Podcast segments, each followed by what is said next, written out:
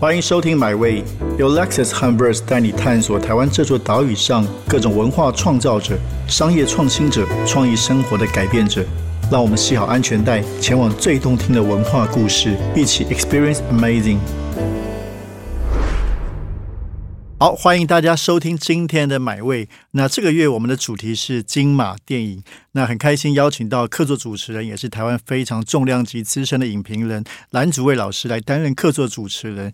那其实大家可以听到，在这个月的许多的长访问，蓝老师都是用他非常这个深入而犀利的对话来跟我们受访者。那今天呢，非常的精彩可期，是台湾非常知名的。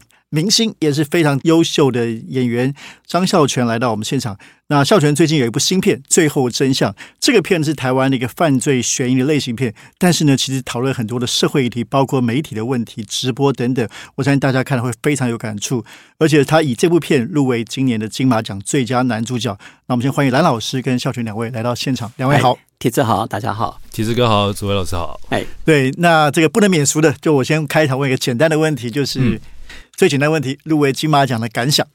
呃，当然很开心，就是因为呃，这一次这个呃刘立明这个角色，我觉得是以前可能比较没有尝试过的，是一个比较不一样的角色类型。那做了这样的尝试可以入围，我觉得对我来说就是很大的肯定。是。那看你这影片的时候，我其实对你今年的表现，我用“黑白郎君”这四个字来形容。嗯哼，有黑有白。嗯哼，这个郎君这个角色其实是把人生的各种不同面向都做尽量做的尝试。嗯，童话世界的这个律师，或者是啊，最后真相底下这个主持人，嗯，这个主播，那基本上他有一些窃喜的心情，是有自己要追逐的一些理念。然后，但是面对现实上很多的困扰、打击或者是冲撞。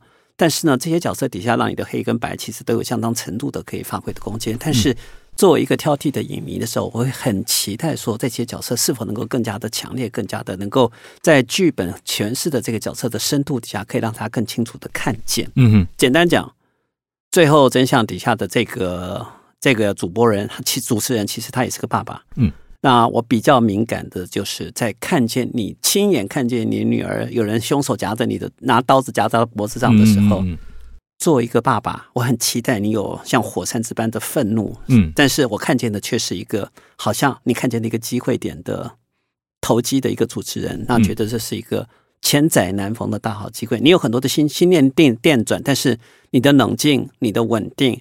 是让事情后续有持续发展的一个可能性，但是这个角色的深度时候，作为父亲，作为面对这样子一个跟你已经在失去了妻子，然后只单独跟你女儿相对的时候，这么亲密的父女关系的时候，看见女儿受欺凌，看见女儿受危险的时候，我倒觉得这个角色的立体刻度应该有更多更多的可以发挥的空间。而这时候，作为一个演员，你在现场跟导演怎么样来讨论这样的一个角色？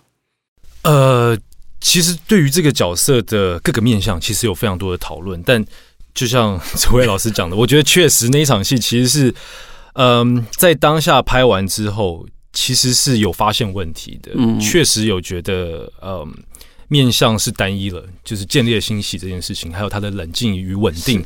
那对于他，他心里真正关心、真正真正更在意骨肉这件事情，我觉得那个层面是。在当下 就被自己忽略掉了，所以其实那场戏也是我自己觉得啊，非常非常 觉得 啊，怎么会没看到？但是作为个演员，我相信你是自觉的，就像你刚才讲了，其实，在演完之后，你其实觉得这样子是不足的。对，对所以我很好奇的就是在准备这个角色的时候，嗯，你怎么样跟导演或者是编剧有一个讨论跟沟通，让你的角色更加立体？呃，我觉得更多是，当然，我觉得剧本是一个。一个方向跟一个脉络，那我更多时候是在剧本里面去寻找剧本里面没所没有的。我甚至尤其这几年开始，我更多时候是在剧本里面找到这个人物的缺点。嗯哼，对，因为我觉得大部分你看到的剧本，呃，所谓男主角都会是一个比较趋近于一个完美的状态，但其实对我来说，那不是一个真实的人。那我觉得，往往其实剧本里的角色已经够完美了。我们要如何让他真实？是找到他那些比较自我的、比较自私的、比较私利的部分。对我觉得没有人是完美的。那也因为有一些缺点或是一些自我，我觉得这个人才会或许更真实，或许更立体。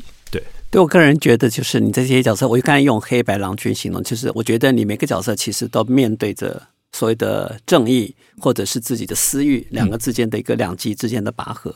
那我个人还蛮喜欢的，你那个呃。童话世界底下这部电影的一个律师角色，我相信你是花了相当大的功夫跟准备，才可以使你的口条真的就回到一个律师的专业本色底下，可以尽情去发挥。我也相信导演应该花了相当功夫，让你能够进入这个状况。对。可惜的是，我的挑剔是这个角色里面的对一个被害者的一个角色，嗯，其实应该有更多的，就是他前面也许有私心，但是最后在十七年之后，当他决定要挺身而出，争取自己所相信的正义跟公理的时候，嗯，这个角色如果没有这些私欲，没有这些私情，会让这个角色就更加的立体。那同样是好奇了，就是当你在准备这些角色的时候，我相信你也跟导演讨论过了，对，非常多的讨论，嗯，想听听看你们。过程跟最后出现这样的版本的时候，你自己的感受？我觉得，因为我觉得，嗯，对于故事跟人物的理解，我觉得这个部分都是非常主观的，就是每一个人可能会有一个不同的代入跟角度，嗯，去切入一个故事或者是一个角色。那当然，跟导演的讨论，我觉得在刚开始的时候其实是是蛮好的，我们有非常多的空间，然后呃，也有非常多的讨论。但实际拍摄的时候，其实就会发现。呃，可能我们常常在说一件事情，然后我们以为有共识，但其实你认为的，跟我认为的，其实是有出入，是有差别的。所以，当然在这个讨论的过程，可能有一些摩擦，可能有一些碰撞。但，嗯，我觉得对我来说也是一次经验，就是这个经验，可能当下你你可能会有些许的 不舒服或是什么，但是其实过了之后，你会觉得说，哦，这或许。我们是就事论事在讨论这件事情，然后呃不带入那么多的情感情绪在里面。对，那对至于讨论的内容，真的非常非常多。我补充一下，这个孝全也以这部电影《童话世界》入围今年台北电影节最佳男主角。其实我蛮有趣的，这两部片今年两个作品，一个是律师，一个是名罪，都是非常社会性的一个题目。所以当你在准备的时候，你你你觉得你遇到最大的挑战和困难是什么？我觉得最大的挑战困难，我一直认为，嗯，在在戏还没有开始拍的时候，我觉得就是一个最难的时期。嗯哼，对我一我一直这样认为，因为它有太多的可能性。嗯，那当你在理解故事、理解角色，或是理解这个故事的核心的时候，它有太多太多的可能性，然后你不知道它会是什么样子，所以你可能会慌，你可能会嗯觉得无助，但。我觉得演员是一个非常幸运的位置，就是当 action 的时候，你有你的对手，你有导演，你有摄影师，你有造型，你有所有的人帮助你，让你相信在这个当下，那你之前所准备的，在这个当下就让它自然的发生。对，所以我觉得每次最困难的，其实都是在前期的准备。是对。像我很好奇，最后真相演的是个名嘴嘛？嗯，那你是以前就对名嘴这个这个社会这个角色很有感吗？那你在演的时候，你是希望把他们演成讨人厌吗？比如说我个人哦，公开说我不太喜欢名嘴，大家觉得讲一些不负责任的话。这里面他也是好像为了追求这个，当然把它现代化，追求直播的点阅数，好像极其努力要去做这个事情。所以你是希望他演一个大家讨厌的或想要反映社会乱象这个角色吗？我其实，在当下我并不会有这么多呃这样子的设定，嗯，我更多还是以这个角色为出发点。对，嗯，了解，嗯。那这个角色，我觉得刚开始一开始用黑白郎君来形容，那简单来讲是天人交战，嗯，天跟人，那在童话世界底下，天大于人，嗯，但是在你的最后真相是人大于天，嗯，那这里面两个不同的拔河和矛盾，其实是形成这个角色非常有趣的细节所在。但是呢，我相信我可以理解编剧或导演把。涉到自己关系的作为这样一个角色，两个角色都有涉及的情节，都是因为跟你个人的私人感情有关、私人生活有关，使得你在面对你的追求，不管是利益或者是名利的时候，或者正义的时候，都有更加的困难度。这些是编剧非常高明的一个设计，让你陷进一个很为难的一个情境底下。这也是这个角色最吸引人的。那你每次在面对这些角色，你的天跟人之间怎么样来切割跟分辨？哇，我觉得 这个天跟人其实很难分辨。我觉得其实对我来说，我本来就是一个呃，我觉得这可能也牵涉到，比如说我自己这个人的本身。对，就是其实当我带入角色的时候，我可能更多还是由自己为一个出发点，因为我一直认为，其实人人人存在着各种情绪、各种人格在你的体内，只是它的百分比多少。那我靠近角色的方式，其实就是用自己的某些百分比去靠近，然后想象啊哈，然后放大，是对。所以我觉得我自己本身是一个比较灰色的人，在事件发生之前，所以这个天跟人真的很难。明确的分开天百分之多少，人百分之多少，而是在那个当下，当有这样的矛盾跟冲突的时候，你最后做的决定，他们是混在一起的。是，那你在做这个刻画诠释的时候，最后真相有哪些参考的 model，能够觉得可以？比如你参考哪些范本，可以作为这样子进入这个角色，作为更具体的一个实际的连接？我觉得。呃，我觉得一直以来就是我所看过的节目，所有的主持人啊哈。那嗯，其实我比较少会真的用一个 role model 来来塑造一个角色，我更多是呃理解或者是参考之后，我更多是要希望用自己的方式去靠近靠近角色。对，去理解角色。对，所以准备的时候是每天看这轮节目。我准备的时候就没有看了。哦哦，对我就是开始跟导演、跟编剧，我们有非常非常多的讨论。是，就会可能才刚聊完一挂，马上有一个想法，然后我就会再打给导演。哦，对，或是当下有什么想法，我就会赶快用手机或是用笔，赶快把它记下来。对，所以当进入讨论的时候，再开始看，就难免会受到那个角色的影那个。眼前人物的一些影响了吧？我觉得你尽量要避开那种感染的，对对，就很全新的自己从自己的意念开始出发，进入到这个角色。对，因为我觉得就是就算是同样职业的人，比如说你讲主持人或是名嘴也好，每个人会因为他的呃人格特质、性格，嗯，还有对我觉得他会有不同的方向、不同的方式、不同的风格，对。过去看您主演的电影，其实很少像这两部电影里话这么多的。嗯，你都非常对白，其实相当精简，呃，要其实很多个性是内敛的。是，但是今天接受今天在访谈你的时候，我觉得你开口开始谈话的那个速度、跟力量、跟直接反应的速度，其实就跟这两个角色蛮相近的。是反而让我看见的，其实你在诠释这两个角色的时候，多少程度可以把你。本色，嗯，本能可以做到一定程度的诱发出来，所以跟导演之间的沟通之间，怎么样让这些可以尽情的来发挥？呃，我记得拍《最后真相》的时候，因为我跟导演在开拍之前，跟编剧我们有非常讨论非常多的讨论，就是这个角色的度到底在哪里啊？就是他可以到多外显、多夸张，或是他他有多多内敛、多多往内？嗯，对，但是。就是有太多的可能性了，所以其实我们我记得我们呃开拍的前一天，因为做了非常多的讨论，我开拍的前一天我就跟导演说，我打电话给他说，哎，导演，你决定刘立明是什么样子了吗？他说没有，哎，然后他说，那你准备好了吗？我说我也没有，他就说，那不如我们边拍边找，你觉得如何？我说好啊，蛮好的，就来试试看。所以其实，嗯。这次我们在拍摄最后真相的时候，其实我每一场戏其实都不会是一个 take 结束的，因为我们会试几种表演哦，啊哈，对，几种不同的表演，是对，对对。那你跟其他演员之间的对手戏也有类似这样的一个可能性吗？还是有不同的版本的演出？也是有，都是可以举例说明吗？呃，像像方玉婷好了。呃，方玉婷的话是比较一种，反正很容易，对不对？就是一个很亲密的父女关系。对对对对对，就是一个某一种非典型的父女关系。对，但是你们两个打起乒乓球好顺畅啊，那种自然自在，根本就好像是 就是这个家庭底下出来的必然产物，很很舒服，很舒服。因为其实我们这次在开拍前，我觉得这也是一件很奇妙的事情。我觉得每一次每一个组，你重新。呃，进到一个组拍戏，每一次他都会带给你不同的感受。嗯哼，这次最后真相，其实我们就一次全部人坐下来顺本读完，然后几场重要的戏，大家用顺的把它走完，就可能花两天的时间。所以其实大家没有太多时间去建立彼此的关系。嗯其实也就那两次的时间，稍微认识彼此。哦，这样。但很奇妙的是。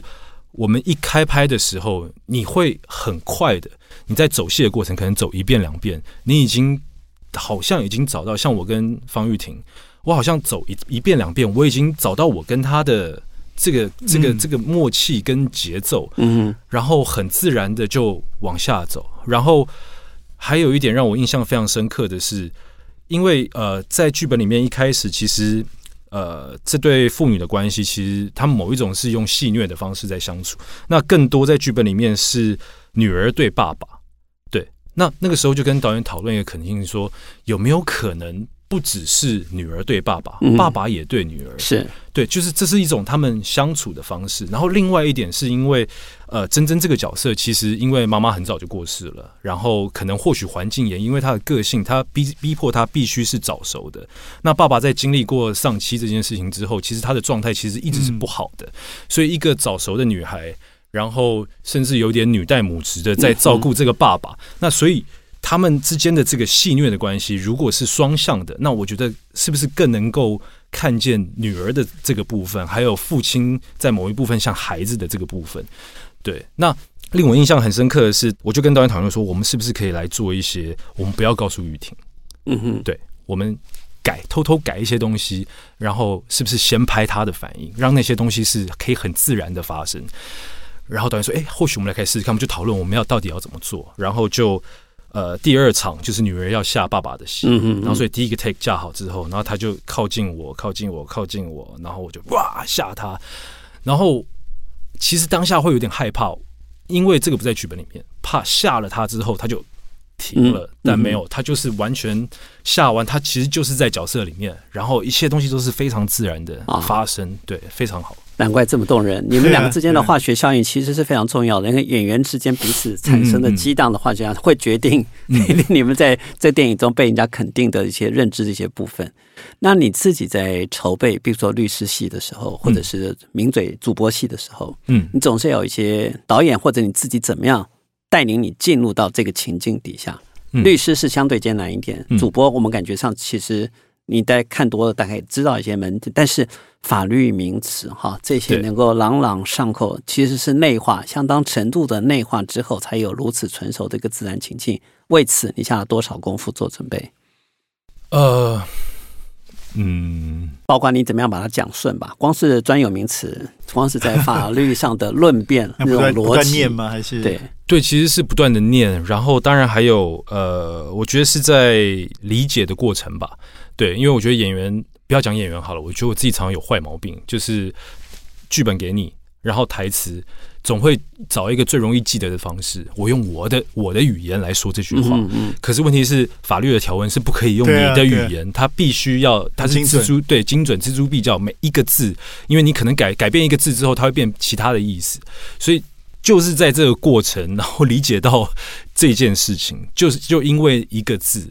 对，那有的时候真的常常是，当你把台词内化的时候，你你瞬间在现场，你你用你自己的方式说出法律条文，然后当你一错的时候，你是会有一一段时间你是改不过来的。对对。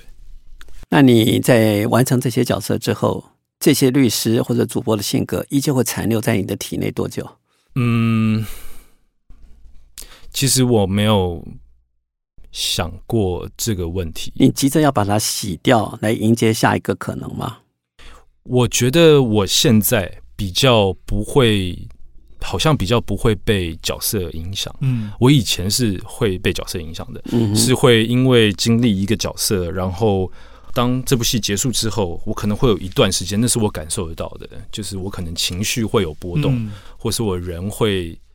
变得暴躁一些，或是什么，带着角色的影子，或许，或许，或许，对。但现在好像跟以前比起来，当一部戏结束之后，其实我很快的就会回到我的生活，因为其实对我来说，就是我我我非常喜欢表演，对我觉得那个过程我是非常快乐的，然后我喜欢的。但同时，我也很喜欢过生活，回到自己生活。对，因为我自己有很多的兴趣，对，所以两件事情都是我喜欢的。当我呃。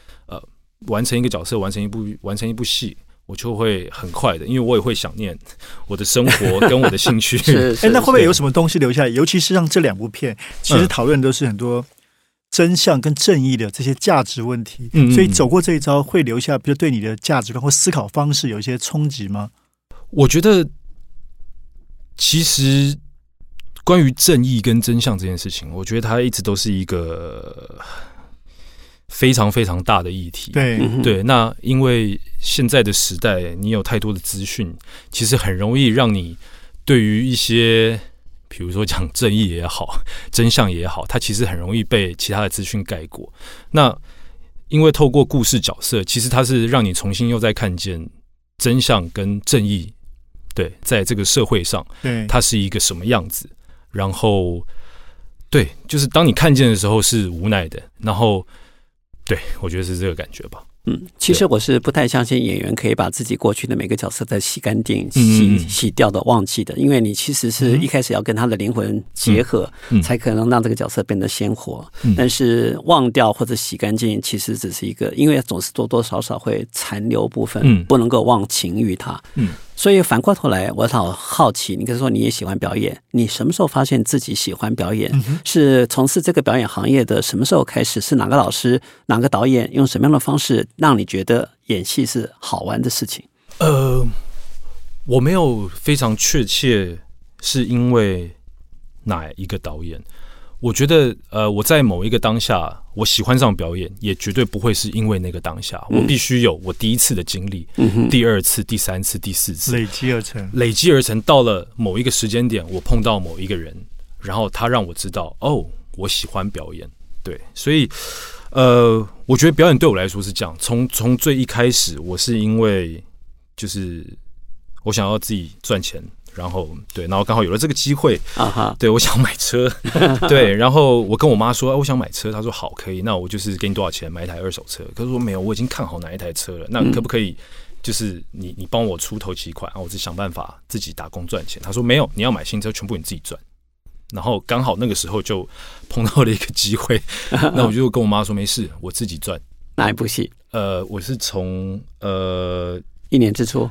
不是不是，Miss 呃，寻找 Mr. Right 电视电视电电视剧开始，对对对对，然后就是就开始拍了。那一开始我也不知道拍戏是什么，然后过程我也觉得第一天拍戏到现场，我记得在海边，然后我看到所有人就是真的就照着剧本，然后他们在开心，他们在笑，他们在玩，然后我非常紧张。然后不知所措，然后我觉得我前面的人都是神经病，就是你为什么要开心？就是什么东西值得你开心？然后轮到我上场，我真的完全不知道自己在干嘛。就那第一天的呃呃戏拍完之后，其实对我来说是一个震撼教育。我整个人是空的，我不知道发生什么事，我就坐在巴士上，然后回台北，整个人是空空的。我觉得我到底在做什么？我刚刚好像神经病哦。对，但是因为你知道，就是已经。